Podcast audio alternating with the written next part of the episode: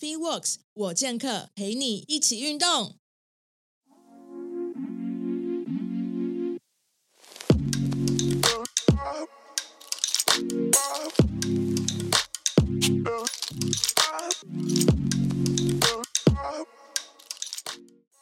你是不是和我一样喜欢分享呢？欢迎加入我的 Parkes 陪跑工作坊，我会陪着你一个月时间，探索自己，萃取你的想法，然后快速整理成可以输出成 Podcast 的主题和大纲，也会教你如何录音、剪辑到上架。跟我一起无痛制作 Podcast，欢迎到节目资讯栏参考更多资讯。好，那 这是我们重录的第二次，OK，好，那。大家好，欢迎收听或收看 FitWorks 我健客，然后我是 Podcast 主持人，也是这影片的主持人 Karen。那呃，就是之前我们都在聊是比较健身相关的话题。那我现在慢慢的想要把自己的就是节目做一些比较，就是虽然说还是会聊健健身啊，会聊运动，可是我觉得蛮多时候我们自己的，比如说一些心态层面，或者说一些心理层面蛮重要的。那我今天跟我的好朋友 Claire。动物流教练呢？啊，我们要来聊一个，其实他自己在他的社群媒体上很常、很常讨论的一个话题，就是女性、女性这个话题。那呃，其实想要聊的是，因为我们两个差不多年纪，都是八零后的，所以我们有在相同的，比如说阿妈、阿公啊，然后爸爸妈妈跟我们这个年纪的，就是族群。那呃，我们有什么样的差异性？那有什么样的，比如说媒体啊，或者是说有什么样的，就是呃新的资讯造成我们有这样变化，有不同的认知。那我们请 Claire 先跟大家打个招呼好了。嗨，大家好，我是 Claire。那就是 Karen 刚刚帮我介绍，我是教练，动物流教练。那如果说有在观察 Claire 的那个 IG，应该有发现 Claire 最近有很好的新的消息。然后也是跟，就是我我其实是很兴奋，然后我一直不知道怎么样跟你讲，因为你是一个非常害怕有太多关注，然后太多的就是关心的人，然后我又是偏偏又是一个很热情的人，所以我一直很小心翼翼的压抑我我自己，不要过度的过度的开心。那因为我自己在我这个年纪，就是我们都快就是快四十了，所以呃多多少少会有点就是会觉得，哎，是是这个年纪的人生小孩就是一个呃怎么讲，就是。很难的事情，蛮多人会觉得它是一个很难的事情。那因为这个新的消息，我们想说先用这个为切入点，然后来聊聊 Clare 现在，呃，因为我们差不多快四十岁了，那你觉得在女性来讲，这个年代的我们，你觉得生小孩子有什么样的就是感受吗？跟这个就是大家都常讲嘛，我们现在面临的是高龄的产妇的族群。那你可以跟大家分享一下你现在怀孕的一些心情，然后以这个年纪来讲，呃，有这个好的消息，你有什么想法？这样。好，我先说啦，我不是很害怕受到关注，对，而是说我觉得就是当你做一个身份上的转变的时候，你会，我自己个人，我自己个人来说的话，我会希望还是有保有自己的身份，嗯、而不是说，哎，我今天怀孕了，然后我以后就是。谁谁谁的妈妈了？我觉得这是一个，就是我们这个年纪的女生都很怕会会被这样子定位的感觉。对我，我还是做我自己的工作，我还是我还是我自己，所以我比较怕别人就是因此而把我定位说，哎，你以后就是怎么样就怎么样，你应该做哪些事情这样子。对，然后再来就是高龄的部分的话，当然就是其实老实说，我们一直被催着，被家里的人一直催着要怀孕了，我也没有排斥。但是，我也不是那种非常说，哎，我一定要有小孩。只是如果说有小孩，好像也不错，可以试试看。对我来说，就是一个人生的一个新的一个一个开始，这样子，对啊。然后，所以我们这几年就是没有很认真，但是陆陆续续也有事。然后，当然家里的人就会一直去问说，哎，那你现在消息怎么样啊？对啊，然后。我觉得我们就这样，然后反正就是到最近，诶，今年今年六月底的时候，就是对，然后就真的真的发现有了，对，然后觉得很不可思议，就是其实一直要去这段时间，一直尤其是前三个月的时候，会有一种身份转变，很不习惯啊，然后再来就是身体的焦虑，嗯，对，就是身材，对对对，就是。我一直以来，我都是一个我还蛮节制啊，我也只能只能说我应该算是蛮自律的人。我觉得还没当教练之前，我都还蛮节制的一个一个人。对，我也经历过，就是二十几岁的时候，就是真的对自己的体态很焦虑的时候，然后好不容易到了三十几岁的时候，觉得哎比较放的放的比较开的时候，哎我要经历过这一段。对，我觉得这是其实是很多人不会拿出来讲的。会啊。对啊，就是很多人就是会觉得说，哎，你就是要你怀孕了，你就是要开开心心，对，你不要去想你自己的身材怎么样，但是你会你会一直看着镜子，觉得哎，我我改变了，然后会想说，怎么会我这样子现在对会会会开始去想说，我现在这样好看吗？对，然后一方面就觉得说，哎，我都已经三三十几岁要四十了，不要想那么多这样子，对，然后再来就是到中孕中期，我现在五个月了。对，然后大概就是 肚子已经这么大了，然后对，然后已经接受了啦，只是现在就是身份上面的改变。对啊，就是我要我要开始接受，说我可能要，我可能真的是妈妈了。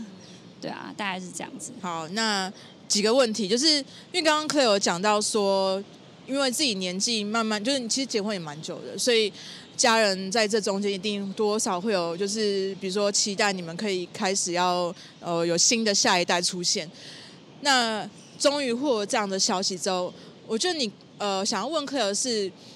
你有没有有没有办法想象，如果他们没有这样子催促你，跟现在他们这样子有一个期待，然后你终于有这个结果，你有没有比较过，就是哪一个你会感觉比较开心？就是那个那个开心会不会有有点就是落差？就是因为他们是你就是。对我来讲啊，我可能会觉得说，哎，今天，呃，大家都是以平常心，然后不太会有一个觉得说你一定要，或者说觉得这个是被期待的。那当这个结果出现的时候，你会觉得说这是，哎，这是很自然而然发生的，所以你会觉得，哎，这个开心是好像就是不是被强迫来的那种感觉。你有觉得这个落差吗？那可以跟可以让我们分享一下。当然啊，就是。我不知道哎，我觉得好像有些，其实我身边蛮多人是很喜欢被家人期待，然后自己也做到家人所期待的事情。然后可能我这个人比较叛逆，比较叽歪一点吧。别人 别人越期待，虽然说我没有不想，但是别人越期待说你一定要怎么样的时候，你很容易会觉得说，我偏不要。对，但是又一方面会觉得说我为什么要因为他？然后我就是决定自己去做去做自己的决去做自己人生的决定，就是其实是很矛盾的过程，对啊。然后反正就是我觉得其实我家人我们家就是双方家人其实也都还蛮宽容。我妈是从来没有没有催促过我，因为我们家是单亲，所以我妈其实觉得就是我的人生怎么走都没有关系。是我老公他们家的人，尤其是奶奶那边，他会很希望有孙子。对，尤其是重男轻女，就会很希望是孙子。对，然后他现在八十几岁，快九十几岁了。对，然后他这就是他人生死前的愿望。对，然后其实我觉得，虽然说前面有那样子叛逆的想法，可是真的，我今天跟他宣布这件事情的时候，我看他那么开心，我也是很很开心啦。对啊，对啊，就是我觉得，但但是如果没有，如果前面那一段是。可以让我可以更自由的去过我自己的人生的话，我觉得我搞不好会更早怀孕。我只能这样讲。就是叛逆的人总是这样，就是其实也不是说叛逆，就是因为没有人喜欢被被约束、被束缚嘛，然后或者被逼着去做某某件事情、某种决定，因为你就会觉得那好像是在别人期待下发生的事情，所以我觉得。任何人都一样，不要管是我们这一辈，或是上一辈、上上辈，只是我们这一辈的人比较懂得用一些行为模式去把它表达出来，对啊。那第二个问题就是身材教育，我知道，就像你刚刚讲，其实有很多人都，就是很多现在妈妈，他们其实都不太、不太会去表达自己因为生儿育女，然后在身上留下的一些痕迹。然后可能他们也是到后面，就是反正也回不去了，所以也只能接受自己自自己的身材，因为生小孩之后就变形。所以像比如说像我妹好了，她也是怀怀了两胎，然后她因为她比较早生，所以她在怀孕的时候是很年轻的、很瘦的。然后呃，当然怀孕的时候你会看到她那个肚皮开始被撑开嘛，会有那种妊娠纹出现啊。然后怀孕怀孕的时候，比如说开始黑色素沉淀，那个那个就是很多地方都变得很黑这样子。所以我觉得她那时候的焦虑，呃，随着时间生，反正小孩也生出来，小孩也长大了，好像也只能接受。所以你觉得，呃，这种是？你也只能接受，还是说就是这个是一个很自然的女性上女性只有女生才会有的身体变化？那我们应该就是去，应该说享受嘛，也不是享受，就是这个就是大自然或者就是上帝或是你任何生相信的宇宙能量给你的一个能力。那他你做过这件事情，他会留下一些记号，所以应该要觉得骄傲，而不是觉得自卑。就是克尔对于就是说身体上面留下这些记号有没有什么想法？我觉得。到目前为止，身体焦虑，我觉得我克服最大的，就是从二十几岁到三十几岁，我克服最大的方法就是我很努力过了。嗯嗯。对，我非常我非常努力的去保养自己，去去，当然不是可能整形那些的，我就是说用我自己的能力，然后去努力让自己变得更好。对，我觉得如果你是保持这样的心态的话。其实也不要想是接受或什么。如果你真的一直一直是这样按部就班的，很认真的去保养自己，去照顾自己。比方说你你担心妊娠纹啊，没关系啊，那我就每天认真擦妊娠油啊，对啊，就每天做这件事情啊。那你担心可能黑色素沉淀一样啊，没关系啊，有各种保养品你可以擦，你可以认你可以做身体上任何努力。那一旦如果但你。你可能你擦了，可能还是有，但是你会知道说，如果我今天没做这件事情的话，我可能会因为自己没有做对自己的身体做任何努力，然后会怨恨。但是其实我发现那种怨恨并不是在很不一不不不定不一定是在讨厌自己的身体，是在另外一半不对，是在讨厌自己没有做足够的努力。我觉得真的就是这样子，对。然后你你担心自己可能变很胖，然后。嗯、呃，肚子松了收不回来，那是为什么？就是因为你可能在训练，你你可没有认真训练，里面你可以克制的时候你没有克制，对。但是我们不是说要要对自己就是哦每天都一定要运动，然后一定要把自己逼得多紧，但是你只要知道说你自己有努力，那就好了。这我而且我相信，就是我现在慢慢可以感觉到是小孩是对你你你创造出一个这么美丽的东西，我觉得。小孩会给你很大的安慰，我觉得其实是这样子，对啊。只要怀孕过、生过小孩的人，基本上基本上都会这样，就是他，就是他是一个必经的过程，你必须要呃经历过这一切，除非你真的基因好到你完全不会有任何的身体的不适，不会留下任何痕迹，生出来之后跟没生的时候一模一样，我觉得这很难，除非真的就是基因好到这个程度。那我觉得呃不管怎么样。呃，很多的妈妈都是在有生过小孩之后，然后他们有一个身份上面的转变，然后变得就是呃，可能更理解自己为什么活来的是这样的意义。那我现在就来想要来聊聊，因为有很多人，比如说好了，有一些人他们是从来没有想过要生小孩，那他也也没有任何人是，比如说强迫他们，或是有呃任何压力的情况底下。所以他们生小孩好像有生跟没生是都都可以的。那他们其实，在比如说要怀孕生小孩之前，有些人也是对于小孩是很有极大的排斥，就是他觉得说我我压根跟就是不喜欢小孩，讨厌小孩，也没有想过一定要生小孩。但是可能就哎缘分到了，那这小孩就来了，那就觉得说好像自己因为生了一个小孩，然后有获得一些就是比如说成长好了，可能以前是一个比较。呃，怎么讲？呃，比较只有想到自己的人，或者说他比较不知道别人的，没有办法去做一个感同身受的这个角色。但我回头想想看，就是哎，为什么你是要生了一个小孩才能够学习到这一切呢？你应该是要有办法，就是说，哎，我其实，在人生过程中，不管有没有这个小孩出现，都应该有办法是哎，可以跟着一起去做一些。人生上面成长，而不是说必须要生到一个小孩，你才有办法去诶、关心周遭一切这样子。我不知道克尔的想法是怎么样。生小孩跟一般人的跟一般人的相处不太一样，你不会对一个人这么的付出诶、对啊，你不可能就是你不会对对啊，因为他再怎么样，他都是从你的肚子里面出来的，那个感觉，我觉得是不太一样的。再就是说，你有没有可能就是他不用经历生小孩，就是养育小孩这件事情，他一样可以达到那样成长？其实我觉得也没有不可能，看他的生活经历吧。对啊，我觉得我不会觉得说有有一个小孩之类才是圆满的。我觉得任何人的圆的人生都可以是圆满的，而是那个人他对自己的人生的定位在哪里。但对我来说啦，我觉得其实我也不是一个很喜欢小孩的人。我看到别人小孩是很冷漠的。对，我觉得喜欢小孩跟想要生小孩是两件事。我也看过有人就是我都觉得不要生小孩，但是我很爱玩别人的小孩。对，所以我觉得你想要去，你想要去养育一个生命，跟你今天喜不喜欢像娃娃一样对待小孩，对，像抱娃娃一样对待小孩是完全不一样的。我觉得那个心态是不同的。像我觉得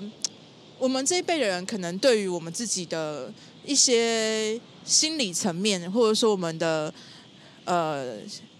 我们的心，应该说我们的情商，或是我们的。人生有没有随着我们年纪一直慢慢的往上在成长？然后就不管有没有，就是不管有没有有没有呃家庭有没有小孩有没有就是另外一半之类的，或是人生上面的一个成就，但我们这一辈人的确比较注重的是我们心理上面的就是成长。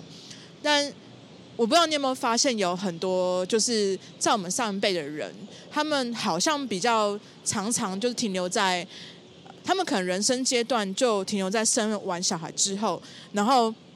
可能呃，因为他们那代比较早婚嘛，他们可能生完小孩就哎就就是开始回归到家庭，然后带小孩子，然后小孩子成长之后，他们就已经跟社会有一个非常大的脱节，然后好像他们的心智或者说他们对于这社会的认知就停留在那时候，所以就常常会产生就说，哎，为什么我们长大之后发现爸爸妈妈没有跟着一起成长？就是他们好像就停留在我们可能原本认识他们，比如说四五十、四五十岁的那个阶段，然后但是对于我们这辈来讲，你不觉得？哎，就算你四五十岁，小孩子长大成熟之后，你应该还是要持续的去更新，或者别不说更新，就是你可以找到自己的一些呃心理上面的一些成长的一些依靠，或者是再再一次有自给自己一个机会去跟社会去做个连接嘛？对，所以我不知道。克的想法是不是跟我有有一样的感觉？因为我比较容易感觉到，就是可能上一辈人他可能哦很投入，然后因为因为生儿育，因为婚姻，因为生儿育女，然后学习到很多怎么带小孩。可是他的对于小孩好像只有停留在养，但是他没有停留在教养，就是他没有在跟着他们有一些就是成长的经历。可能到小孩子成长上大，好像上大学完之后就，就哎。就慢慢的脱离脱离成长这一块，对。我爸，我爸好像是很明显那种，他就是那种就是只有给我吃，他就觉得我，他就觉得，对，他就觉得说，哦，我已经对你很好了，不然你还想要怎样？对，这我觉得那是，我觉得上一辈的人，他们的生活比较单纯吧。对啊，对他们来说，对他的生活生长经验，可能就是说我今天吃很饱，就很好了。对，还没有没有想过还有什么其他的，不然就是不知道，因为我觉得我我爸是这样，但我爸就是一个大直男啊，就是我有地方让你睡觉了，然后你我我有钱给你吃饭了，然后你为什么还会还会这么叛逆，还会想要这么多这些东西？我一开我小时候其实我确实会对我爸这样的想法，我是会觉得很埋怨的啦。可是后来其实慢慢就是。知道他其实他的人生经历，他们在那个时候，他在他觉得是跟我一样那个年纪的时候，他的他的生生活就这么单纯啊，他就只是要吃饱啊，然后有肉有菜有饭，然后甚至也不用吃到很好，最棒就是吃个夜市牛排，对啊，我觉得我我慢慢可以理解他们呢，对啊，然后你说往上成长的话，啊，不强求了，对。就是，如果往上成长，可能我觉得，我觉得我妈妈有，对，但是可能她的速度不如我们想的。可是你可以慢慢的看出来，她有想要做这件事情，但是你还是知道，你还是还是会发现他的那个思想差距跟我们还是有点落差。我觉得就是他们的工作有关系。我妈妈是属于比较就是，她是看护，对，然后接触到的人，其他其实也接触到蛮多人的，但是不复杂，一样不复杂，就是就是老老人对老人这样子，对，其实也是很单纯，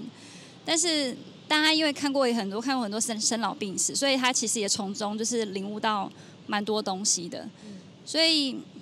如果就我自己的经验的话，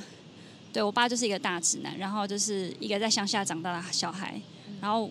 我妈反而就是我觉得工作经验，对我妈的工作经验比较比较多一点，然后看护这种东西，对，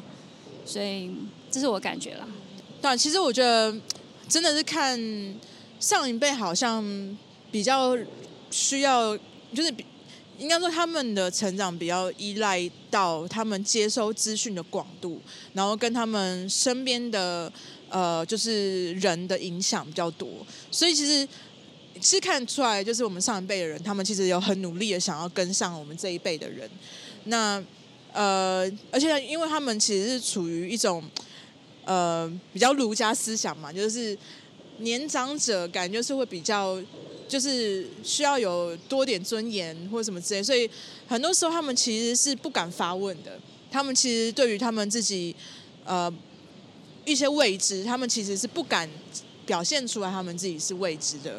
那我们这一辈就会比较，就是觉得说，就算你不知道，你会比较想要知道多一点方法或者多一些管道，去让自己这些未知可以得到一些解答。那我觉得在。老一辈的那个就是阶段，他们比较没有这样子的资源，然后他们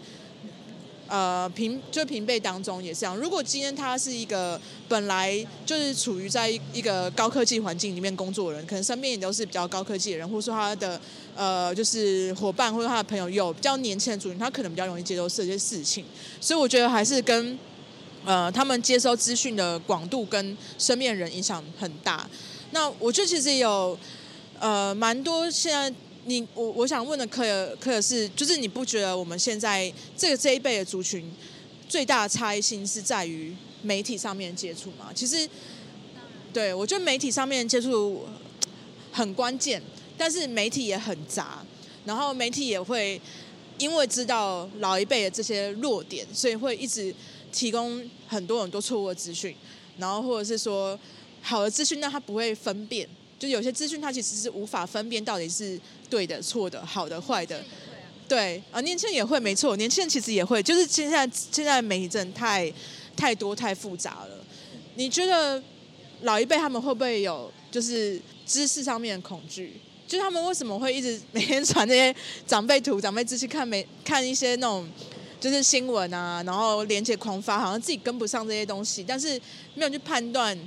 到底这些资讯是不是对的？好像就是哎，看到贴出来就代表哦，我有吸收到这资讯，这些资讯我是我就知道，我认识这个资讯。可是新一辈的，我不是新一辈，就是我们这一辈好像会先去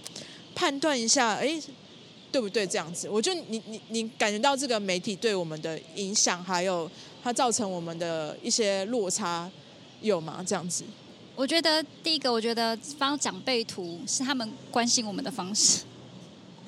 其实你没有发现他在发长辈图，就是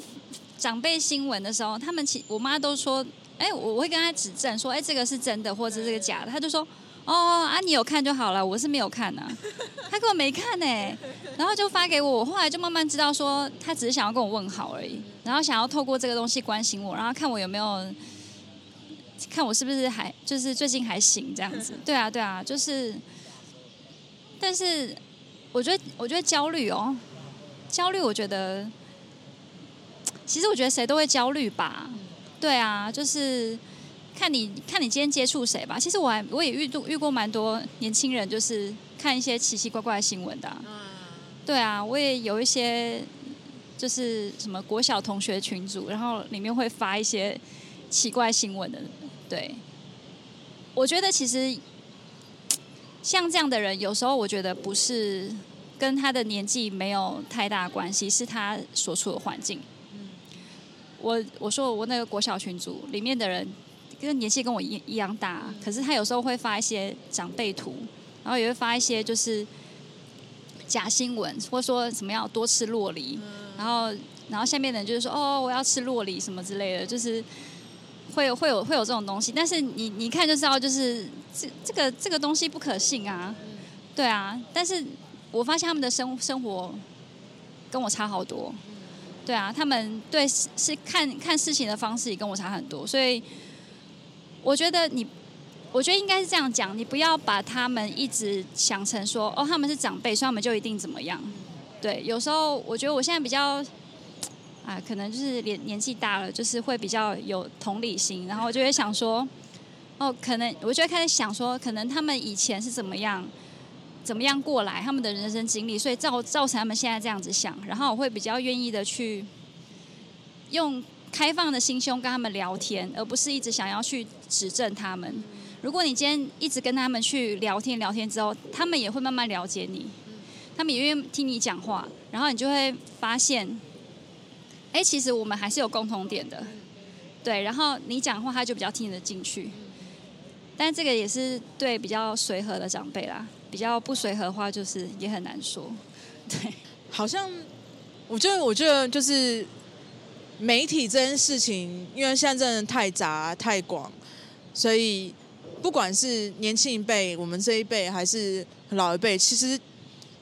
大部分人好像都没有判断能力。跟他们聊天啊？对啊。我有，我有好几个年长者的学员，所以我大概知道他们的 tempo 在哪里。对啊，知道他们关心的点、关心的眉角在哪里，然后去对症下药，然后你他们就可以知道你在讲什么了。这些媒体已经多到我们是没有办法，就是一一去把他们纠正回来。所以我觉得可以做的方法就是，呃，在我们可以影响他们的范围内，然后其实也不用去纠正，而是跟他们慢慢的灌输，也不是灌输，就是说透过比如说日常生活中，然后你带给他们的一些资讯，对，互相交流，然后让他们知道说为什么，呃，为什么我们做这个是对我们是有好处的，那怎么样怎么样才是真正可以对某件事情是有帮助的，让这些观念可能慢慢的也是像就像我。原子习惯一样，一点一滴慢慢注入他们生活里面吧，对啊，因为其实我们没有办法一直去纠正，就是你一直他们贴这东西，他们其实也没有真的花很多心力去去看嘛，所以也不用去太担心那些泛滥的新闻，或者说泛滥的媒体，或是那些无脑夸大的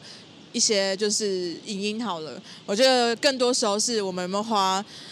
多点心思，真正好好的去把我们想要传递的事情，就是。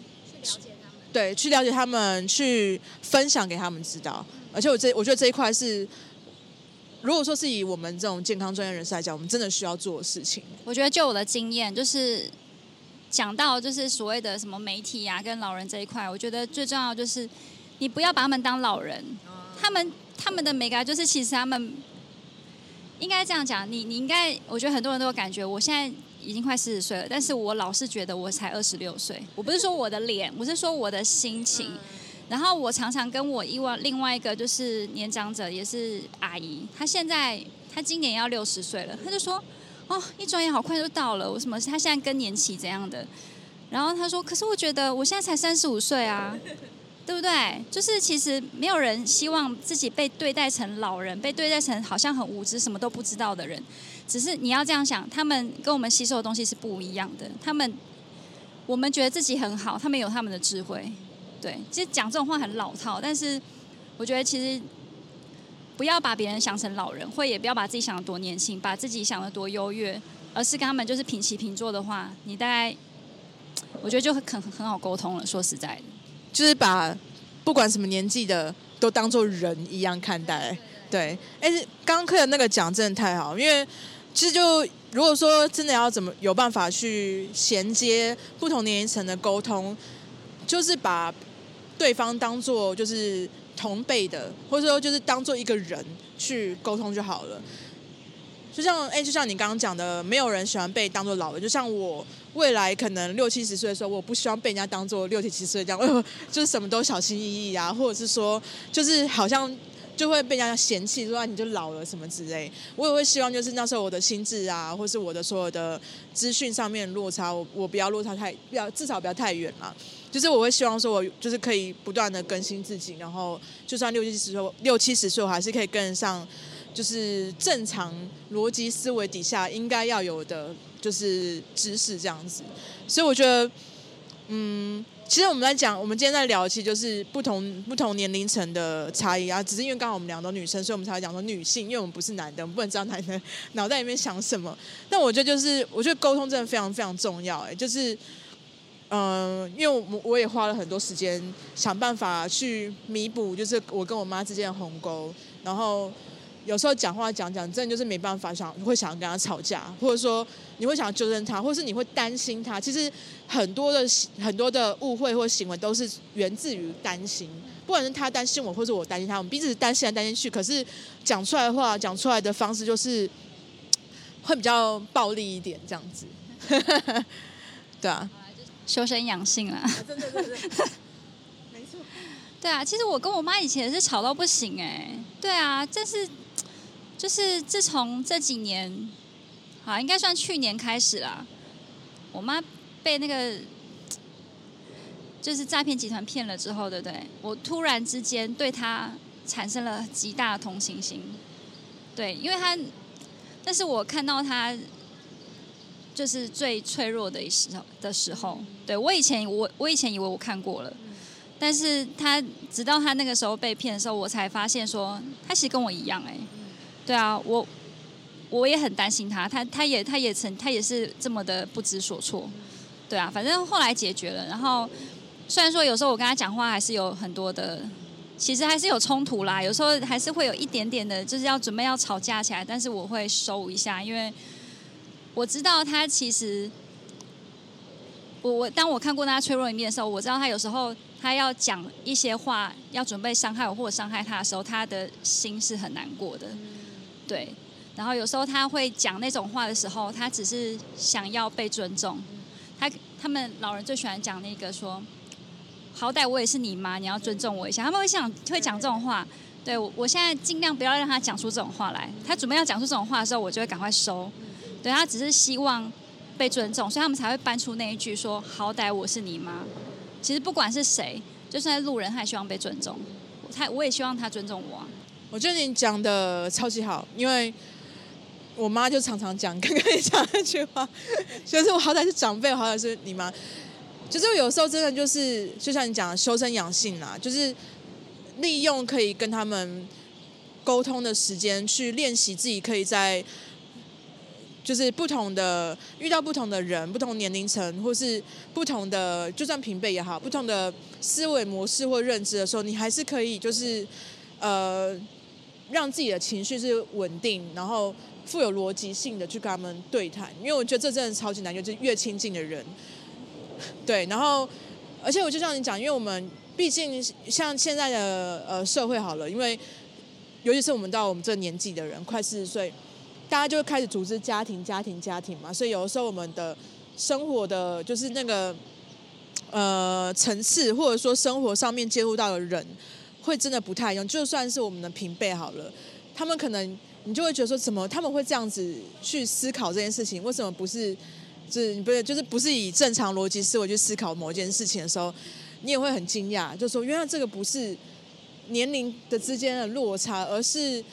呃生活上面获得的资讯啊，你你有办法去呃比如说去持续学习的管道不太一样，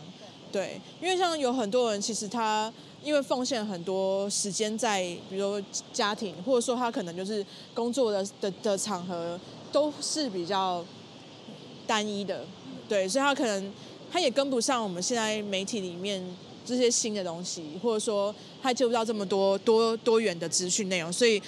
他讲他可能他们可能表达出来内容并不是这么符合逻辑的，所以我就像刚刚 Claire 讲的。不管你是遇到什么样年龄层、什么样不同的族群的人，就就把它想象成是你的客人好了，你的学员。所以你要有办法、有耐心的去跟他们沟通这些事情，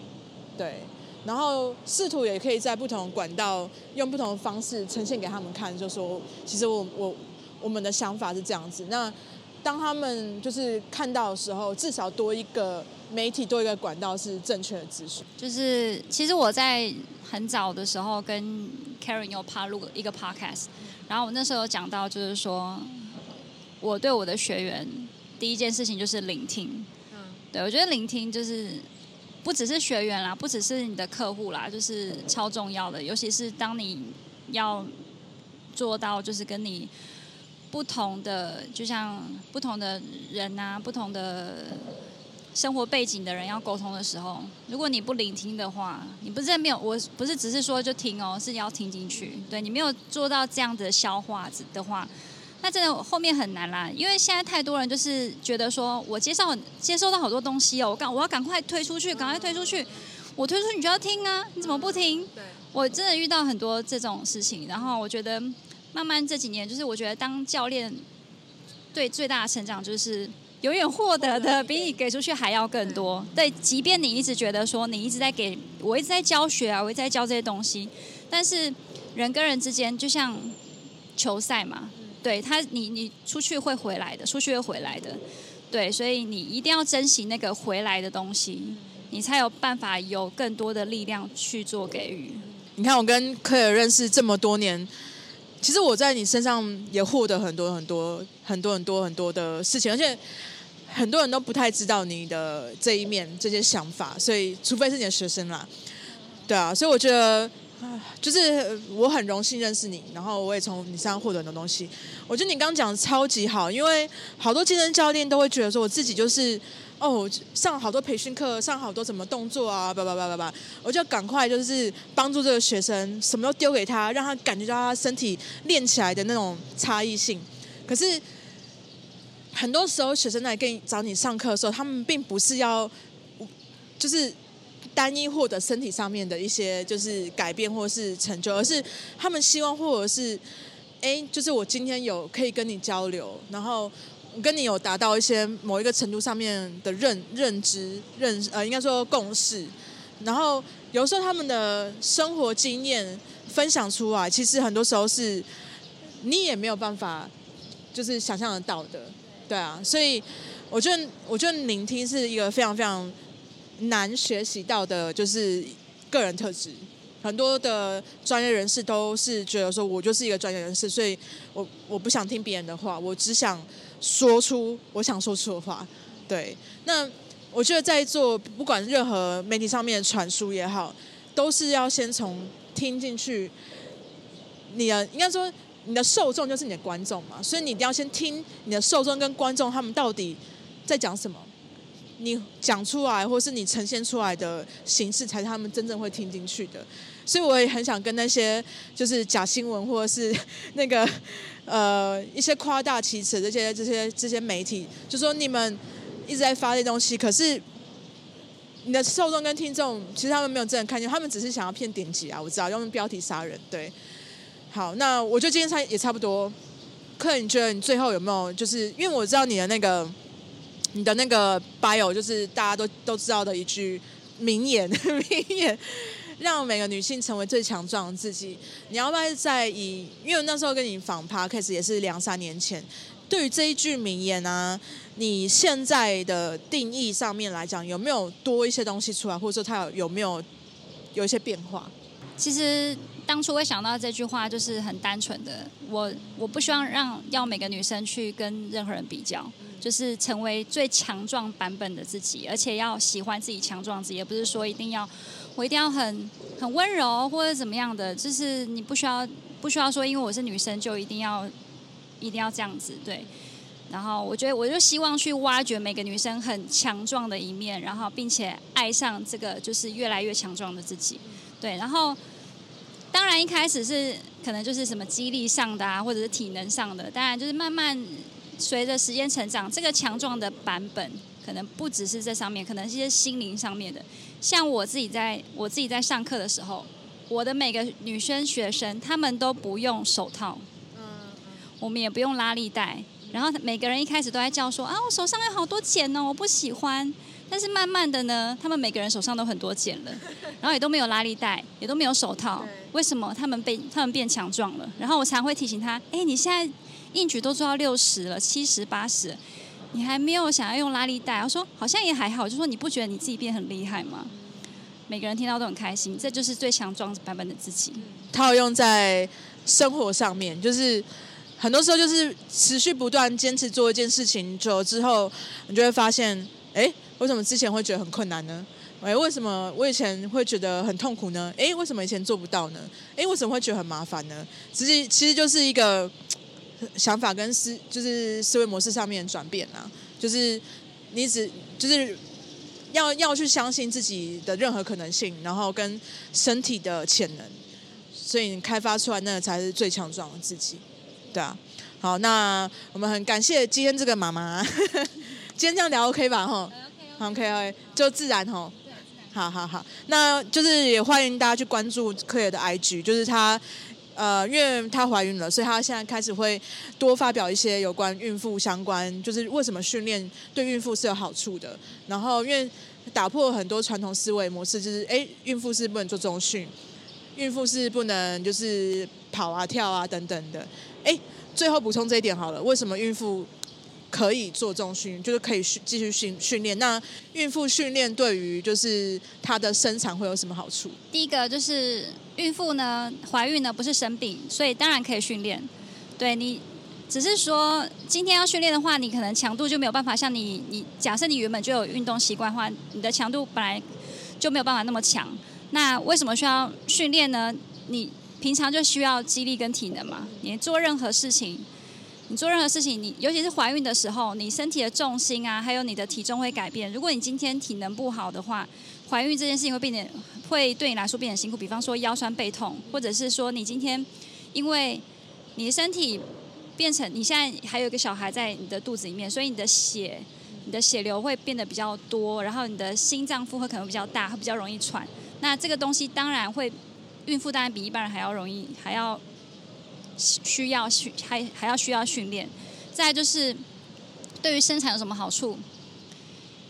呃，应该讲，应该这样讲，训练来说的话，对生产这个过程、生产的当下好处没有太多。但是如果你今天自然产的话，你的耐力会比较好。对，然后再就是最后是产后恢复，每个人都很关心产后恢复，没有人希望自己就是一直这样子。核心啊，就是核心肌群啊，然后你的骨盆底肌的部分，对，也比较容易去回到原本的样子。然后就是再就是我们都知道，我们的身体的重心，肚子前面突然变那么大，然后你突然消回来的话，你的身体会又是另外一个样子，你要重新适应它。你本来就有在重训的人，你要去适应这件事情，然后恢复一定会比较快。好，那我们就谢谢 Clare。那大家欢迎去关注他 IG，然后也很感谢今天就是陪我这样随便聊天。那我们就下次见喽，好，拜拜。